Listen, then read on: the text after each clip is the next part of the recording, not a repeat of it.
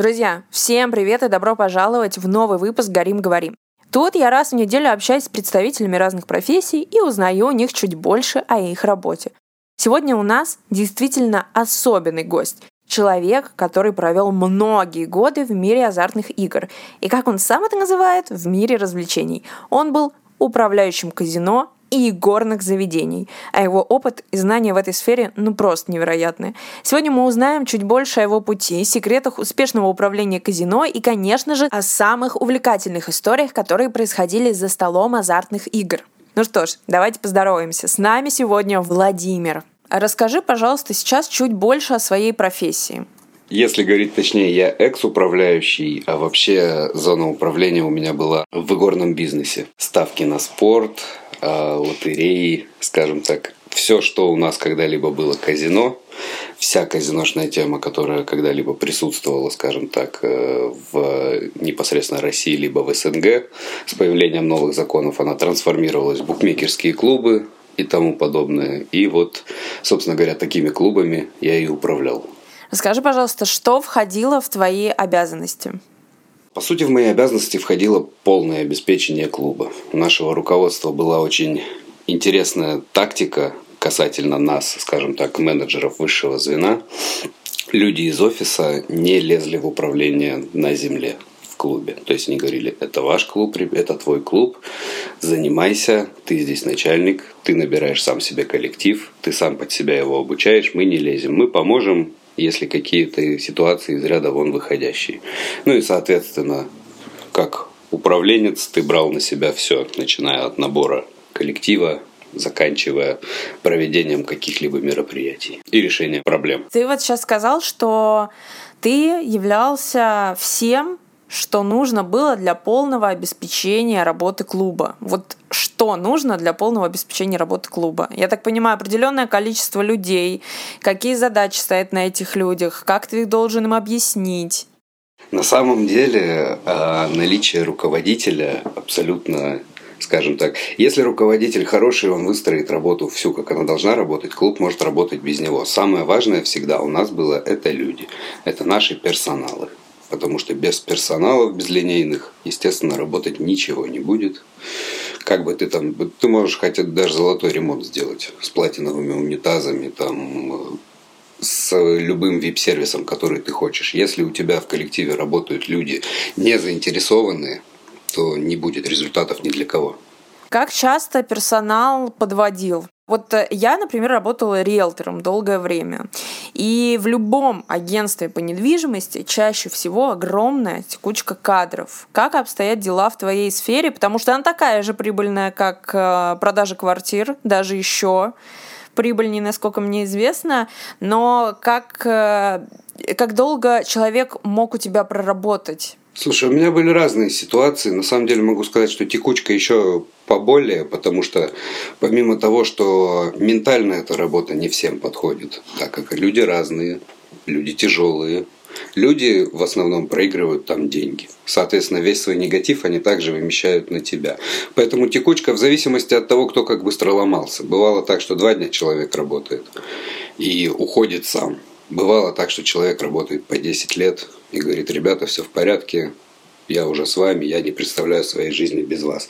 В целом персонал, конечно, подводил, но частенько. Причем ситуации бывали разные, начиная от того, что на смене напьются, заканчивая выносом каких-то крупных сумм из кассы. Очень много соблазнов в данном бизнесе. То есть э, элементарно даже приведу ситуацию для примера. Клубы работают круглосуточно. Допустим, не знаю, 4 часа утра. Естественно, нет ни руководства в клубе в это время, как правило. И, как правило, служба безопасности также смотрит в это время плохо. Коллектив предоставлен сам себе. И э, если есть в это время в клубе, допустим, гости, которые сильно выпившие, которые не сильно видят э, счет своим деньгам. Бывают разные некрасивые ситуации. Бывает так, что коллектив начинает работать в свою пользу. Ну, то есть это начинается «сними», «дай нам на чай», давай вот там не проигрывай и так далее и тому подобное. Ну, соответственно, внутри нашей компании такая политика работы нам не нужна. Нам было интересно, чтобы как люди приходят, и они отдыхают, проводят время и оставляют, соответственно, деньги в наших заведениях. Скажи, пожалуйста, как долго ты проработал на этом месте, чтобы была общая картинка понимания? Вообще я проработал конкретно на последнем месте 4 года. Но в целом весь этот бизнес э, в разных его формах и ипостасях достаточно давно присутствует в моей жизни. В целом и горной всей этой деятельностью я занимался, наверное, лет 10.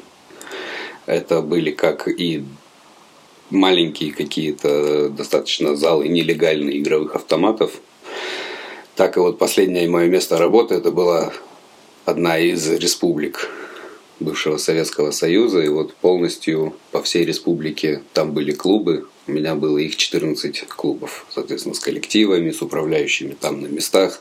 Я был как э, управляющий по республике. Скажи, пожалуйста, вот по поводу карьерного роста также хотелось узнать, какая градация существует внутри э, клуба? То есть вот ты приходишь, устраиваешься на работу, какие вариации того, кем ты можешь работать, у тебя есть? На самом деле здесь у нас вступает очень интересная история. Если ты парень и приходишь в клуб, вот такой, без опыта, ты никогда не работал, скорее всего, тебя не возьмут. Если ты парень, особенно, скажем так, э, не кавказской национальности, то тебя даже в охрану не возьмут. Это вот, ну, я могу сказать по своему опыту. Если ты девушка, приходишь, стартовая позиция для тебя кассир. Из кассира дальше в большинстве своем вырастают в руководителей клубов. Потому что это удобно, ты человека взял кассиром, он с тобой прошел все это время, знает изнутри всю работу. Поэтому потом проще его повысить и дать ему в управление такой же клуб. Он сам, работая кассиром, будет знать косяки всех кассиров изнутри и сможет ими эффективно управлять. Если, конечно, опять же, не начнутся очень часто почему-то звездная болезнь происходит. Людей, которых ставят из кассиров куда-либо выше в руководство, начинаются странные вещи, начинаются... Ну, когда человек работает кассиром, и ты с ним общаешься, ты смотришь на него, он вроде адекватный, адекватно мыслит. То есть ты общаешься с человеком, понимаешь, что если его куда-то продвинуть дальше, возможно, далее он сможет быть полезен.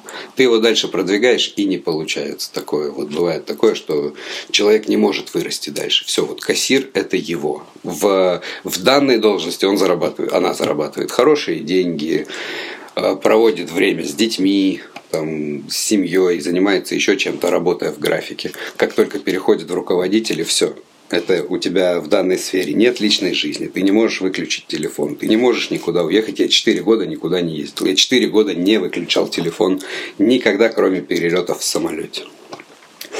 Поэтому здесь сложно на самом деле сказать. Если ты молодой человек, который хочет э, без опыта попасть в данную ну, вообще в такую сферу, скорее всего, у тебя не получится. Если девушка, тем более симпатичная, то все дороги будут открыты. Вот у меня есть, кстати, интересная история касаемо девушки, я просто ей поделюсь. Она связана не, не сколько с э, ставочной индустрией, потому что это все-таки немножко делится, сколько вот именно прям с казино каким-то вот нелегальным в Москве. В общем, у меня была соседка, мы с ней прекрасно снимали квартиру, у каждой было по комнатке, и она только из Краснодара переехала в Москву. А я всю жизнь живу в Москве, поэтому меня как бы уже мало чем можно удивить.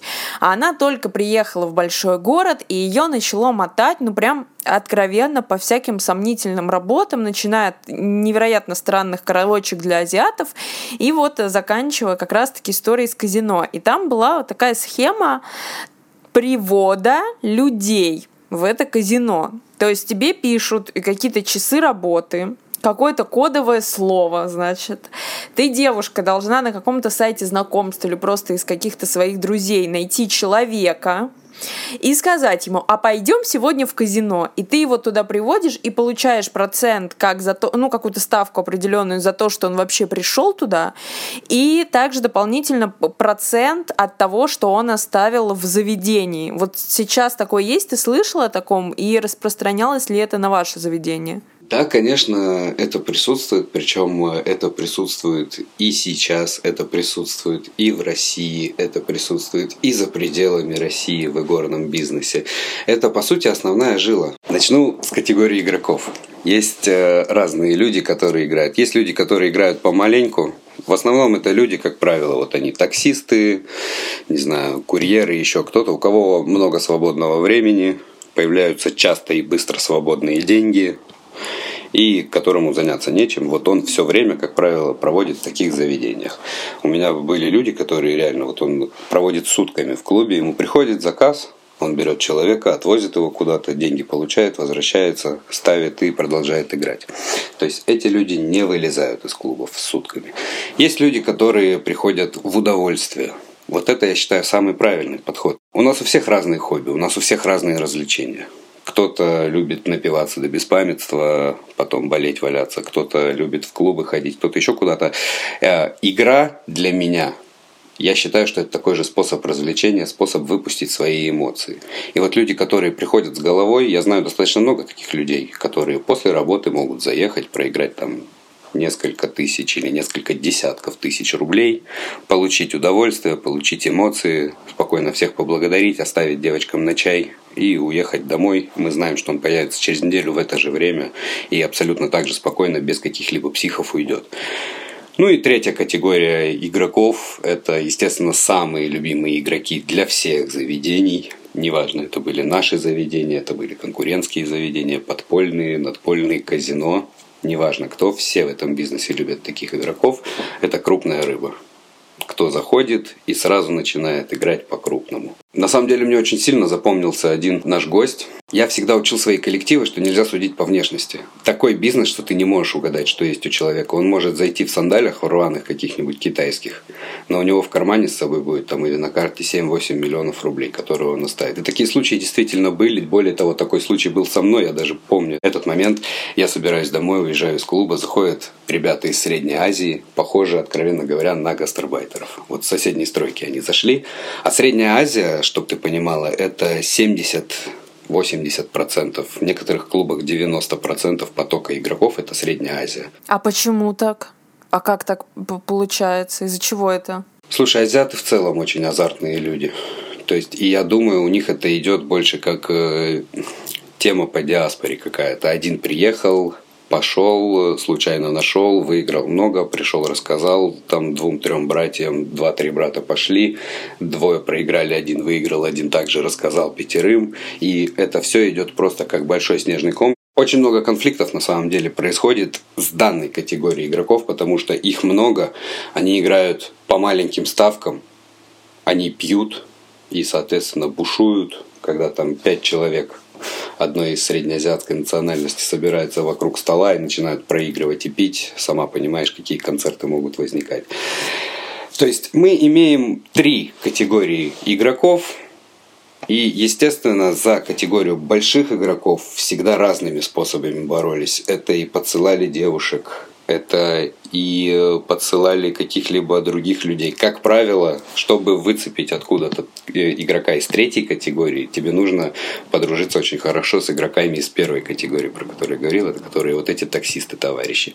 Потому что он по маленькой играет, но он играет много где, он много в каких клубах бывает, он много с кем знаком. И если ты с ним завяжешь общение и донесешь, что тебе нужно допустим, чтобы он сделал то-то, то-то, и ты можешь ему еще какие-то сладкие условия предложить. Скажу честно, я никогда не доводил от начала до конца данную схему. Не знаю, у меня не получалось. У меня срывалось на каком-то этапе, но я так полагаю, что это срывалось на этапе балабольства людей, которые, да, да, я тебе сейчас всех приведу, да, я такой секой, а то просто человек пропадает. Ну, то есть и он сам не ходит, и он, и он, соответственно, никого не привел. То есть э, и у нас это наказывалось. То есть так как данный бизнес действует в легальном поле, есть, соответственно, компания, бенефициар, которая отвечает за это, кому принадлежат клубы, которая работает, соблюдая законы страны, в которой она работает, соблюдая трудовые все законы, все вот это. И, соответственно, внутренние правила компании также были. По внутренним правилам компании много чего запрещено было, в том числе данную деятельность разводить, то есть перетаскивать из каких-то других клубов себе в клуб гостей. Если это узнавалось, то за это очень сильно наказывали. Причем наказывали клуб штрафом. Просто накладывался штраф на клуб, который потом клуб должен выплатить. То есть, если ты, например, забираешь из другого клуба какого-то человека, даже если это ну, неосознанно получается, а, ты можешь получить, или твое заведение также может просто получить штраф. Я так понимаю, что это даже не маленький штраф, далеко не маленький. Ну да, штрафы шестизначные, и э, ты можешь получить штраф за все что угодно. В данном конкретном случае ты можешь получить штраф только если конкурент, скажем так, э, назовем их так, докажет, что ты это сделал, что непосредственно. Вот этот человек был от тебя, он пришел, он договорился, он забрал вот нашего гостя. То есть это должны быть показания. Это внегласные правила. Эти правила есть на бумаге, эти правила все есть в штрафной сетке, все это прописано. Но правила всегда делаются для того, чтобы их нарушать. Поэтому каждый раз, когда выходили какие-либо новые правила, либо обновления по штрафам, что вот, ребята, у вас такой штраф был 200 тысяч рублей, а сейчас он станет 500 тысяч рублей. А, просто все сидели, видели суммы этих штрафов и думали о том, как это делать дальше еще менее палевно. Вот и все. Помимо перетягивания, вот так вот, э, чем занималась, скажем так, твоя подруга из клуба в клуб, угу. есть еще история с откатами. Это когда человек э, проигрывает сумму денег достаточно крупную. Ну, допустим, человек за вечер может проиграть миллион. Все, вот, как правило, это последние деньги закидываются, последние ставки ставятся, ничего не, не выигрывается, все, баланс по нулям, и начинается поиск вариантов чтобы этот гость сейчас не встал, не выкинул там карточку, не ушел и никогда к тебе больше не вернулся, ты можешь ему предложить какие-либо варианты, подумать, какую бы лояльность он хотел получить. Лояльность это на самом деле у всех очень сильно по-разному. Лояльность может начинаться от простого заказа, не знаю, закажите мне гамбургер, до того, что у меня два товарища три дня жили в клубе. Ходили в халатах, вызывали девочек, жили в отдельных вип-комнатах. То есть у всех разные достаточно мерки по лояльности. Это может предложить администратор, правильно? Да, конечно. Любую услугу, которую вот э, гость э, захочет получить для себя, понятно, там дело не идет, ребята, я у вас миллион проиграл, давайте вы мне машину отремонтируете. Хотя и такие случаи тоже были, что шли на такую, ну, навстречу, но, как правило, вот эти встречи и вот эти шаги навстречу, они плохо заканчиваются, потому что человек, который проиграл деньги, говорит, ребята, там, ну, это был наш постоянный гость. Он ходил на протяжении многого времени, каждый день, там пришли ему большие деньги, он их проиграл и говорит, типа, вот надо машину починить, какую-нибудь лояльность, давайте придумаем. Мы ему придумали лояльность, это было достаточно уже даже давно, я даже не помню, что мы придумали, по-моему, на карточку зачислились деньги, либо мы оплатили э, как-то через мастера, не помню, не буду врать, но суть в том, что деньги эти, по-моему, не дошли до того места, которое нужно было, они были сняты, запущены заново в игру. Очень интересно. А что еще вот такого было, что вы предлагали от себя гостю для того, чтобы он не ушел, для того, чтобы он остался и продолжил играть? Ты знаешь, что такое снюс? Ну, знаешь, да, конечно. конечно, слышала. Да. Вот в, до карантина, по-моему, пошли в России запреты на снюс, что надо его запретить, так, да. нельзя его продавать. И до карантина это было, это был март месяц, как раз таки предкарантинный месяц, и ко мне в клуб начал ходить играть а, э, точнее, он ходил, играл. Я просто взял для себя новый клуб. То есть для меня это был новый клуб, новые гости, новые коллективы. И я присматривался вообще кто что. И туда ходил э, хоккеист одной из э, российских хоккейных команд, расположенных угу. в Сибири. Не будем имен называть. И э, вот э, он мог там 500-700 тысяч рублей за вечер проиграть. С другом они приходили, они заказывали поесть и вот им нужно было, чтобы я нашел им снюс, который к тому времени был уже запрещен, который к тому времени уже не продавался нигде, естественно. Ну, 40 минут мы нашли, привезли. Человек остался доволен, человек после этого продолжал еще ходить. Один маленький момент, в котором, скажем так, о нем позаботились, ему дали то, что он хочет, то, что он запросил в этом клубе. Человек пришел и сделал запрос. И он увидел, что его запрос выполнили, он остался. Видимо, он решил, что он готов остаться, продолжать здесь играть, и в дальнейшем также запросы уже все эти выполнялись. Из такого еще, что было, приезжали у меня ребята, одни играть, это вот, которые на трое суток зависли. Мы делали клубы, ну, то есть, я не знаю, как, как ты и наши слушатели себе это представляют, себе вообще представляют эти клубы, но клубы эти выглядят как э, на самом деле маленькое казино – с отдельными вип-комнатами. А, есть клубы, в которых есть установлены сауны, есть клубы, в которых установлены спальни, душевые. То есть ты заходишь как в маленький гостиничный номер. У тебя есть большой зал, и от большого зала, естественно, у тебя идут маленькие помещения, и вот ты заходишь в это помещение. Как правило, это называется VIP-зал. Это доступно всем при пополнении от. То есть выставляется в клубе определенная сумма, допустим, вы можете пополнить вот сейчас единовременно 50 тысяч рублей и зайти вот в этот вип-зал. В вип-зале у вас доступно будет там свой санузел, своя душевая, своя спальня. Ну, естественно, это не так, что человек там 50 тысяч положил, и он там сутки живет, не знаю, сутки двое к нему друзья, товарищи. Хотя такое тоже есть. Это начинает работать охрана, выводить всех охрана. Но в целом, как бы, гости адекватные тот, кто может позволить себе проиграть такие деньги, он не будет у тебя сидеть, чтобы просто растянуть время.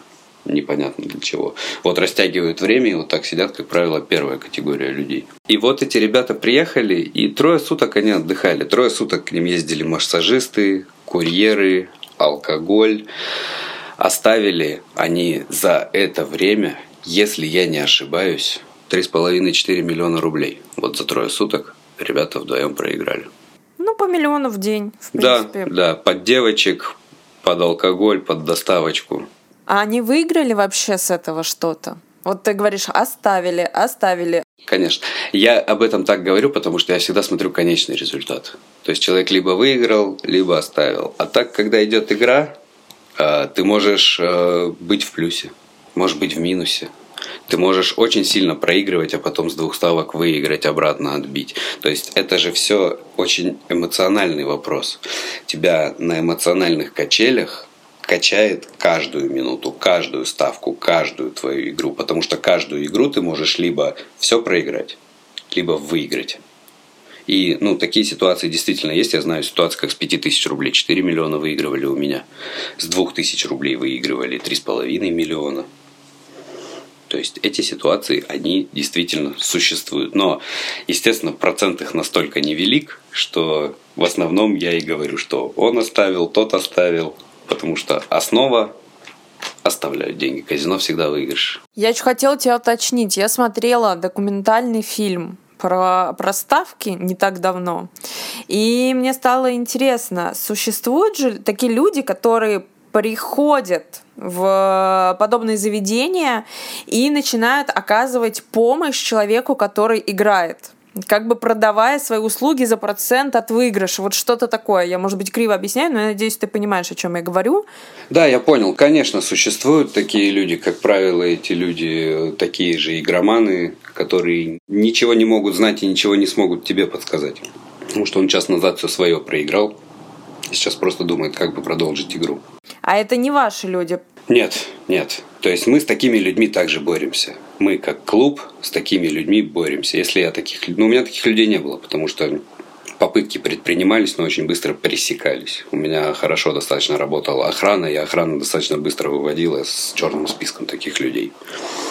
То есть э, мы выявляем ситуацию, охрана занимается, я ставлю человека в черный список, дальше он в клуб не заходит. Он идет заниматься такими делами в какой-то другой клуб. А есть какой-то общий черный список на все клубы? Конечно, есть. Конечно, есть большой общий черный список. Э, он присутствует, э, мне кажется, в каждом городе, наверное. Ну, в Москве он точно есть. В него входят, как правило, люди, которые устроили какой-либо кипиш. То есть это стрельба, это рукоприкладство, это разбитое оборудование, либо что-то вот такое. Понимаешь, есть, э, вот как я рассказывал про категории гостей, также есть э, гости, к которым совсем иное отношение есть. Я всегда э, своему коллективу доносил, что если вы не знаете, как с гостем поступить, обратитесь ко мне, подойдите, скажите, что за ситуация, вместе подумаем. Потому что есть гости, которые допустим, разбил монитор, и с ним нужно решить вопрос этот на месте, остановить гостя, то есть разобраться, вызвать СБ. А есть гость, я это в открытую говорил, и э, то есть люди, сидящие в офисе, управляющие, скажем так, нами, это также понимали, что есть люди, которые могут прийти, взять, оторвать этот монитор просто с гвоздями со стены, подмышку его взять, выйти. И на следующий день они придут точно так же. Естественно, я утрирую, естественно, так никто не делал, но в целом были гости, которые вот, ну, э, мы знаем, что он много проиграл, мы знаем, что он давно не выигрывал. Мы, естественно, все люди. Вот, случился, допустим, эмоциональный какой-то накал у человека, он разбил монитор, мы поговорим. Даже бывало такое, что мы монитор просто списывали. Просто все от отношения к гостю, от того, как гость показывает себя, свою игровую активность. А какой самый большой проигрыш ты видел? Даже давай не самый большой, а самый больной, когда человек прям перестал контролировать себя. Самый большой, наверное, я уже и не вспомню, потому что их ну, было много достаточно. И э, большой достаточно понятие растяжимое. Кому-то 100 тысяч рублей много, кому-то 3 миллиона много. То есть здесь мы не будем углубляться. Но люди проигрывают как 100 тысяч рублей, так и 3 миллиона, так и 33 миллиона. Это вот действительно есть правда. У кого какие возможности, у кого сколько денег. Но самый больной это, наверное, был год 2015. Я тогда работал в игровых автоматах. Работал я на севере, в северном городе. И в 2015 году на севере еще дела так делались, что у нас э, зал игровых автоматов располагался в аэропорту. Что очень интересно, смешно и забавно, потому что закон к тому времени уже... Да, закон к тому времени уже вышел, это уже было нелегально, но вот наш клуб располагался в аэропорту. И полицейские с аэропорта ходили к нам тоже играть. Я помню, один выиграл перед Новым годом, 30 декабря, радостный был. Мне кажется, ему на работе не выдавали столько времени никогда. Так вот, это был северный город. И, соответственно, если речь идет о севере, это вахта. Это вахтовый метод работы, это нефтяники, это вахтовики. А, пересменка у них была в 10 вечера их привозили на автобусе, там откуда-то с вахт, с месторождений, в аэропорт, откуда они должны улететь все по домам. А самолет у них только был в 6 или в 7 утра. То есть, соответственно, людям 9 часов в маленьком аэропорту делать нечего. И все шли к нам. И был один товарищ, я даже не помню, как его зовут, я его увидел, если честно, первый и последний раз в жизни. Но за три часа он проиграл всю зарплату, которую он заработал на севере, должен был улетать домой. Абсолютно все он проиграл подчистую. Причем я ему где-то в середине игры говорил, говорю, уже остановись. Говорю, я не знаю, что говорю, но он тебе не дает. Говорю, уедь домой. Ну, я бы не стал так говорить, будь это кто-то местный. Естественно, потому что это мой заработок, это мои деньги. Но здесь мне правда стало человека жалко, несмотря на то, что это мой заработок, то, что он положит эти деньги сейчас в кассу, они пойдут мне в карман. Я ему говорю, остановись, уедь домой хоть с чем-то. Потому что я понимаю, что ему сейчас лететь домой, три месяца там сидеть, как-то чем-то кормить свою семью, и потом опять ехать сюда зарабатывать только. В итоге он проигрывает все, выходит грустный, говорит, скажу, что ограбили. Вот такое на самом деле я никогда не понимал. Для меня даже этот э, проигрыш стал очень больным. Не знаю, как воспринял его он. Несмотря на то, что после этого были ситуации, в которых люди и э, самоубийством жизнь заканчивали после крупных проигрышей. Как-то этот мне запомнился сильнее всего. Вот я, наверное, тогда, под... наверное, тогда понял, это, можно сказать, не то, что как самое начало было, но я еще не сильно долго работал, и, наверное, я тогда понял, что люди, которые игроки, которые зависимые, они ни перед чем не остановятся. Ну, то есть, и это, и, и это меня научило не доверять уже впоследствии им же.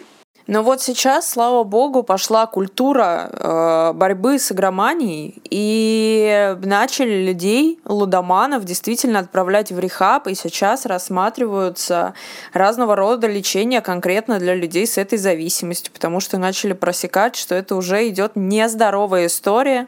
Правда, я думаю, что это не поможет, если честно. Потому что как э, э, в ситуации с наркоманией, Дело не в игромании. Дело в той среде, в которой люди живут. Почему у вас люди идут в этой среде и проигрывают все свои деньги в попытках урвать чуть больше? Почему он не думает о том, что я могу сейчас пойти немножко поиграть, и потом пойду также зарабатывать на своей работе, у меня все хорошо, у меня прекрасно все. Я играю только для того, чтобы развлечься. То есть у нас не ищут причину, у нас пытаются запретить, вылечить, то есть рассказать тебе, что ты какой-то прокаженный, что ты какой-то не такой, что играть это плохо и так далее. Мы были недавно в Лас-Вегасе. Такого контингента людей я не видел нигде, когда играют все, начиная от э, каких-то мексиканских подростков, которые, видимо, там же на улице торгуют веществами различными, заканчивая бабушками из откуда-то Арканзаса, из Орландо, заканчивая бабушками азиатскими, которые, наверное, откуда-нибудь из Пекина совсем прилетели. То есть на Западе я увидел, как эта культура должна быть. Мне бы очень хотелось, чтобы данная культура пришла и к нам, когда ты вот должен не все вмотать, а ты можешь спокойно. Ты сейчас говоришь про культуру отношения людей к этому, чтобы они не относились к этому как к заработку. Нет, нет, чтобы они не относились к этому как к злу. Понимаешь, потому что зло – это не сама игра, а зло – это то, какие ты последствия испытываешь в своей жизни, неправильно играя. Нам всем доносят, что ребята, не играйте, если вы начнете играть, это вас засосет, это вас уничтожит, вы все туда закинете.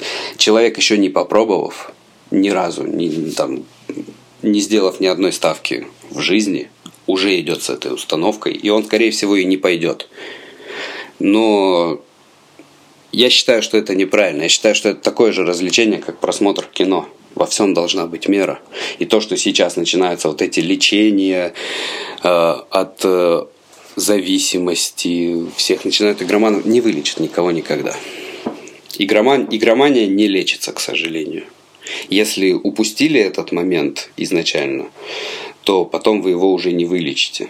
Но мне все равно кажется, что в какой-то степени это произошло э, из-за того, что людей к этому не подготовили. То есть Конечно. это запретили на долгий промежуток времени. Это было вне закона, и никто этим не занимался. Возможно, я не в курсе, это было как-то что-то подпольное для людей, которые знают. Вот так вот. То есть для обычного простого обывателя, вот как ты говоришь, таксиста или приезжего человека, это было, ну, как-то никто этим не интересовался. А потом за три года, вот, наверное, да, где-то так, три-четыре последних года эта индустрия выросла настолько сильно, что оно тебе в кино, в интернете, в телефоне, вообще где угодно, вот разве что на билбордах не размещают, типа, пока ты на дороге едешь, оно тебе вот это вот предлагает. И как будто бы люди просто не были к этому готовы еще и ментально. Они не знали, что это такое, и попробовав, не смогли остановиться, потому что не было этой культуры раньше. Ты полностью права вот в этом своем высказывании. Просто у тебя немножко сбились временные рамки. Люди не были к этому готовы после развала совка, когда все пришло внезапно. Советский Союз развалился, и вот у вас вчера еще ничего не было, а сегодня держите, вам казино. И все, и люди не подготовлены были тогда. Тогда, на самом деле, в тот период было проиграно очень много. Ну, много кто проигрывал. Бизнес, квартиры, машины. Это у нас, я называю, период где-то вот с середины 90-х до вот 2009 года, когда был введен запрет на игорную деятельность, скажем так, в городской зоне, когда начали формировать игорные зоны, когда сказали, ребята, вот давайте у нас будет все как на Западе, все как в Лас-Вегасе. Вы хотите поиграть, вы собираетесь и едете. Играете в Лас-Вегас. Все это придумали, все это круто все сделали. Но никто не учел просто, что к ним никто не поедет. Потому что у нас люди работают не так, что они могут себе позволить работать, жить спокойно и нормально, откладывать, и потом позволить себе еще поехать в игорную зону поиграть и не пострадать от этого. А у нас люди работают так, что вот он, как я сказал, клиента взял, отвез, деньги получил, все, ему вот сейчас возле дома надо забежать, проиграть, и пойти дальше. Ну, то есть опять сделали как будто бы все для одной группы, которая, ну, как бы к этому и была готова, да. потому что у них все да, сформировалось, да. и они все видели, они видели больше, чем э, казино в городе Сочи. Да, и э, казино в городе Сочи, казино в городе Калининград, казино э, у нас на Алтае есть. Туда полетят люди, которые, возможно, с 90-х годов играли, у которых, возможно, невозможно, а скорее всего, свой бизнес настроенный, уже давным-давно работающий, который поедет туда просто отдыхать. А вот это вот все, о чем говоришь ты, что в кино, в играх сейчас везде вот это букмекерские конторы, ставки на спорт, большие выигрыши, это как раз таки идет все от того, что в привычном мире это в нелегальном поле. Но раньше же, я помню из своего детства, это вот обычный продуктовый магазин, там стоит два автоматика. На кнопочку нажал, все, у тебя там что-то выпало. Да, да, да. Это же проще. Ну, никуда ехать не надо. И, естественно, когда у нас государство говорит, что мы сейчас отсюда все снесем, все уберем, вы играть будете вот здесь, появляются люди, которые видят, что простые люди не поедут никуда играть. И никто и никогда не поедет туда играть из простых людей. Простые люди, вот, скажем так, с них деньги надо собирать вот здесь по местности. Поэтому и начинаются все придумки с сайтами, с подпольными какими-то клубами, с э, телеграм-ботами, с приложениями. Один из последних э, просто фантастических каких-то случаев, которые я слышал, я даже, чтобы ты понимала, сам скачал эту игру, сам закинул со своей карты туда денег, просто попробовать, что это такое. А, самолетик. Самолетик, машинка, а, не знаю, видела, вот это вот да. запускают. А, 2 миллиона рублей человек проиграл за три дня. Я аж скачал это посмотреть, говорю, закинул туда денег и просто не понял, как это возможно. То есть вот эта дурь появляется из-за того, что у нас запрещено в официальном поле нормальные казино, нормальные карточные игры, нормальные, не знаю, рулетка, нормальные лицензированные автоматы, на которых приходит специалист, лепит голограмму, и ты спокойно можешь понимать, что это, не знаю, не какой-нибудь там Вася сейчас зайдет через приложение и изменит с 55% отдачи на 35% отдачи. Вот прямо сейчас, пока ты играешь, и тебе ничего не даст. Ну, культура онлайн-казино, она вообще, в принципе, достаточно сомнительная. Эта культура развита только у нас.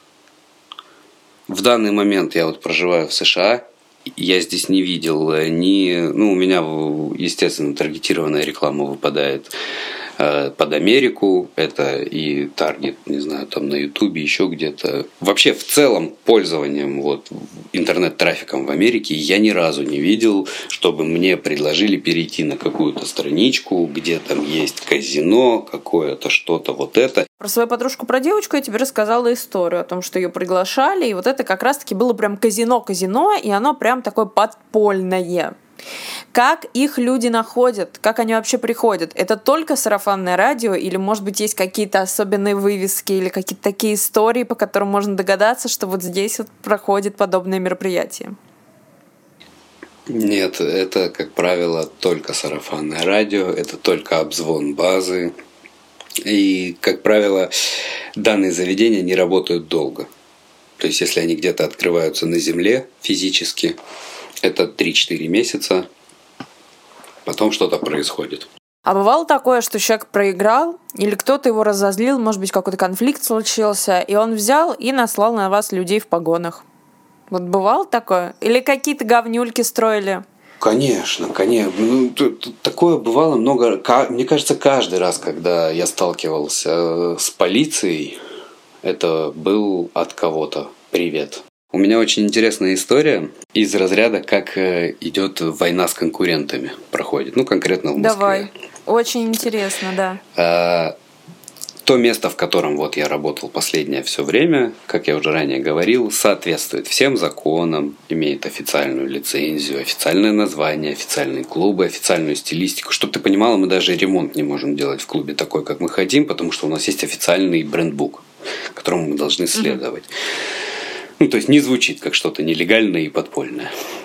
И, э, соответственно, помимо вот этих заведений есть еще и подпольные заведения. Так вот, как раз таки я работал в одном таком подпольном заведении, куда к нам пришли э, вот сначала новости, полиция, потом закрыли полностью. Потом, и получается, когда закрыли полностью этот клуб, я на какое-то время остался без работы. Начал искать другие варианты, начал рассылать резюме и нашел вот эту вот нашу компанию, устроился туда.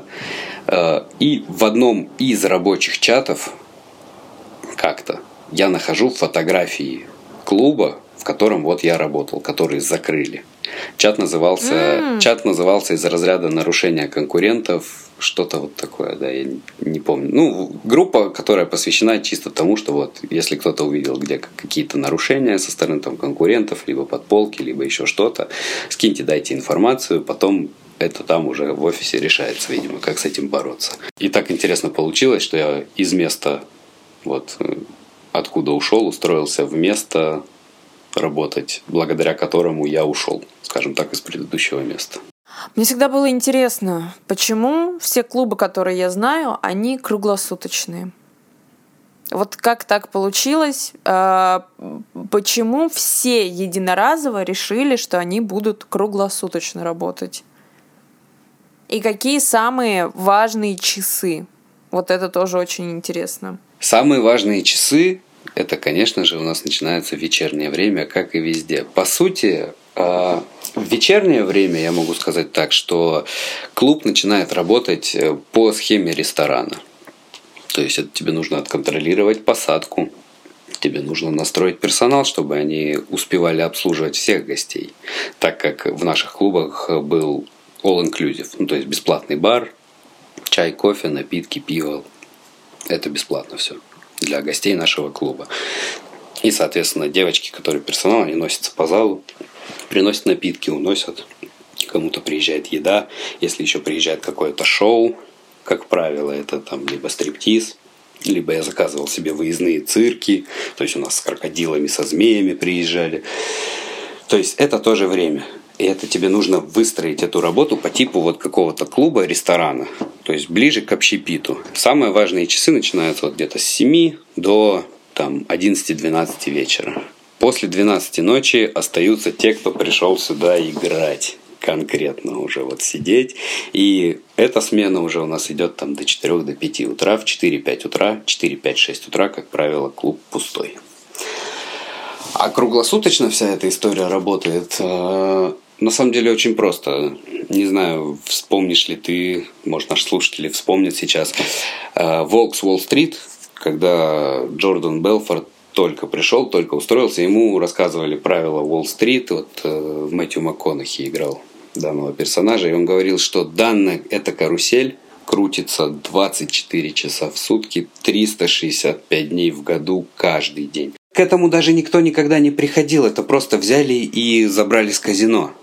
Казино работает всегда, все время, в любое время ты можешь туда зайти. Нормальное казино. Я был в Египте в казино, и я приехал в казино, и два часа еще мне сказали, подожди, у нас тут что-то, мы убираемся. Я просто не представляю, как чисто технически можно вот организовать беспрерывную работу любого заведения, тем более, если вы работаете, ну, с людьми, которые оставляют деньги и, возможно, чаще всего обратно их не получают. Вот, вот у меня, я прям пыталась понять, как чисто технически это происходит, но это же вообще невероятно тяжелый труд. Вот как бы странно это не звучало. Ну да, 8.30 пересменка с утра. То есть новая смена приходит, Старая смена уходит. 8, 8.39. У всех по-разному. Смена длится 12 часов. Соответственно, та смена, которая пришла, они посчитали деньги, посчитали по цифрам кассу, приняли бар, приняли чистоту в зале. Все, смена началась. Мне отчет скинули, что мы приняли, вот у нас денег столько, по кассе должно быть столько, у нас по факту столько и так далее. Я смотрю, все верно все замечательно, все, люди работают. Я после обеда приехал, если нужна там инкассация, произвел инкассацию. Ну, вот эти вот дела. То есть все посменно идет. То есть у тебя приходит новая смена, старая отработала, новая пришла.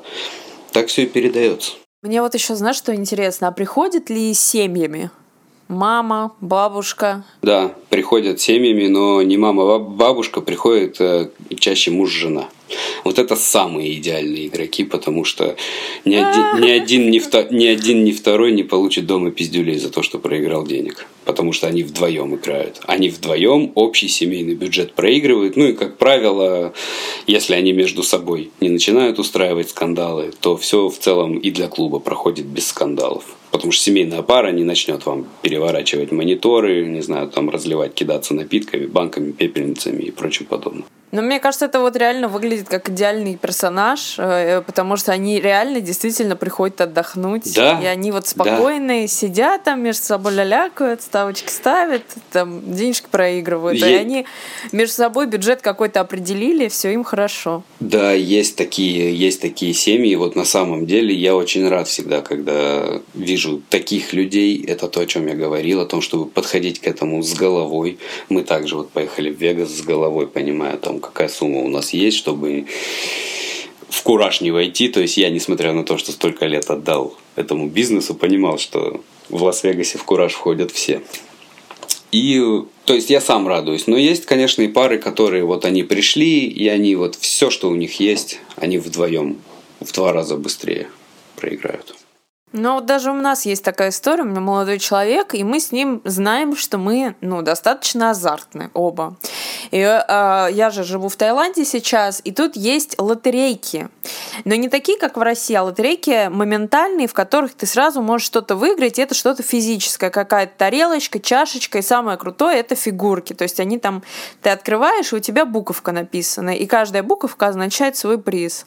И эти лотерейки, но ну, они стоят очень дорого. То есть э, одна лотерейка стоит, там, допустим, 500 бат. Это полторы тысячи рублей, и ты за эти полторы тысячи рублей чаще всего получаешь, ну, какую-то хрень, типа тряпку.